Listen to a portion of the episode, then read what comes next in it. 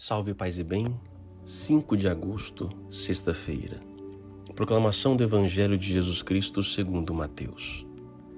Naquele tempo Jesus disse aos discípulos: Se alguém quer me seguir, renuncie a si mesmo, tome a sua cruz e me siga. Pois quem quiser salvar a sua vida vai perdê-la, e quem perder a sua vida por causa de mim vai encontrá-la. De fato, que adianta o homem ganhar o mundo inteiro, mas perder a sua vida? O que poderá alguém dar em troca de sua vida?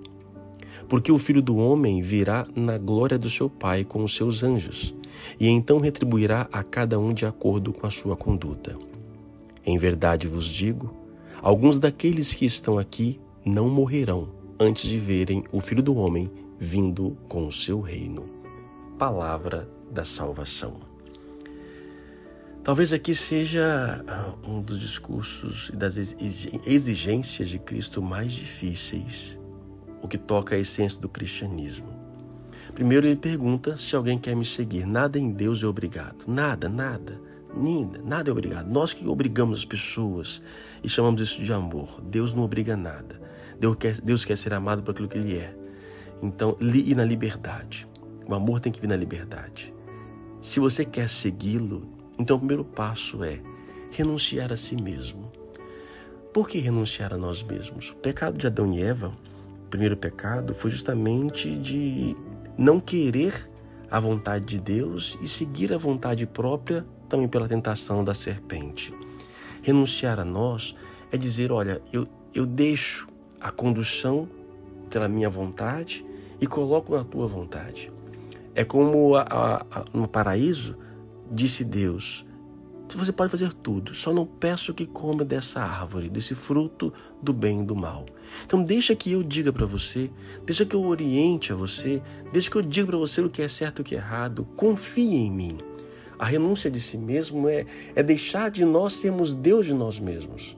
E sempre, Senhor, com a tua vontade, com o teu querer, está sempre em oração, pedindo a sua, a sua intercessão e o seu. A, que ele possa me orientar. O primeiro passo é esse. Segundo, tomar a sua cruz. A cruz é sinal de, de, responsabilidade, de missão, aquilo que eu vim. Eu vou tomar o encargo. A cruz para Cristo é a profunda obediência de Deus. Ele tinha todos os motivos para não amar, mas ele assumiu o amor e foi até o fim. Eu também tenho vários motivos, talvez, para me vingar, ficar com raiva de alguém, querer o mal, não querer o amor da outra pessoa, o que seja, por vários motivos. Eu posso ter justificativa nisso, como Cristo teve. Mas ele decidiu a cruz, decidiu pela cruz, decidiu o amor. Então eu, eu renuncio o meu querer, deixo, procuro querer a vontade de Deus, e essa vontade eu vou até o fim. Eu vou abraçar, vou tomar essa minha cruz, vou morrer por ela, e aí sim depois poderei seguir. Sim, a gente não consegue por nós mesmos. Não. É, no mundo que vivemos, só com a graça de Deus, só com a força de Deus. E quem vive, ele continua, quem vive para salvar a sua vida vai perder. Porque eu não consigo por mim mesmo, eu não consigo a minha salvação. Agora, quem perde a sua vida por causa dele, quem deixa de ser, de ser o condutor e deixa ele conduzir, vai, vai conseguir. Quem segue o Adão, a Eva, que renunciar à vontade divina, vai se perder. Mas quem procura como Maria e Jesus, que procura o caminho da obediência, que perde a, a, a sua vida no sentido de deixá-lo conduzir, este vai alcançar. É, e diz ainda: o que poderá dar em troca em sua vida o homem depois de perdido? Nada. Não podemos baganhar nada, não temos com quê. Por isso, o Senhor vai retribuir cada um, quando vier na sua glória, de acordo com a sua conduta. Que conduta? Não é minha obra, é segundo aquilo que eu me abandonei. Eu peço a Deus, eu deixo que Deus conduza na minha vida, eu deixo que Deus possa realmente ser Deus da minha existência. E ele termina o evangelho dizendo que alguns que estão aqui não morrerão antes de verem o Filho do Homem. Eles pensavam no mundo bíblico que Jesus Cristo ia voltar logo. Por isso alguns deixaram de trabalhar. E São Paulo diz que quem não trabalha não, não tem direito a comer. Eles achavam que voltaria logo. Mas esse reino de Deus de Jesus, ou seja, eles veriam e como viram, o início da comunidade crescente, o reino de Deus sendo instaurado. Não a plenitude do reino de Deus, mas o reino de Deus foi instaurado e muitos daqueles que estavam lá viram antes de morrerem.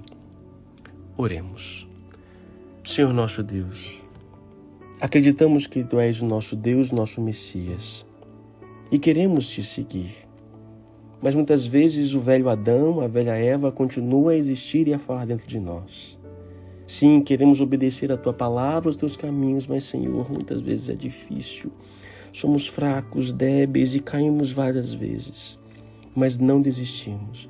Por isso eu peço ao Deus bendito a força do vosso Espírito para que me ajude a renunciar o meu querer.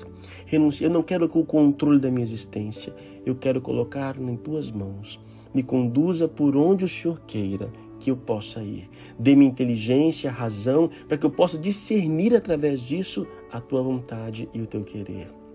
Senhor, não me deixe tirar o amor do meu coração. Eu quero abraçar a minha cruz até o fim. Não quero permanecer nesta vida do jeito que estou vivendo. Mas eu vos peço, Senhor, dá-me força de assumir a minha cruz, assumir a capacidade de amar, não deixe que os venenos do mundo invadam meu coração e me tire essa paz. Eu quero te seguir, Senhor, mas não consigo só. Peço a vossa força, a vossa graça no dia de hoje, e que hoje e sempre o Senhor possa agir no meu coração e me exortar. Eu renuncio o meu querer. Peço a tua graça para fazer a tua vontade e não a minha. Afaste de mim, Satanás. Assim seja. Amém.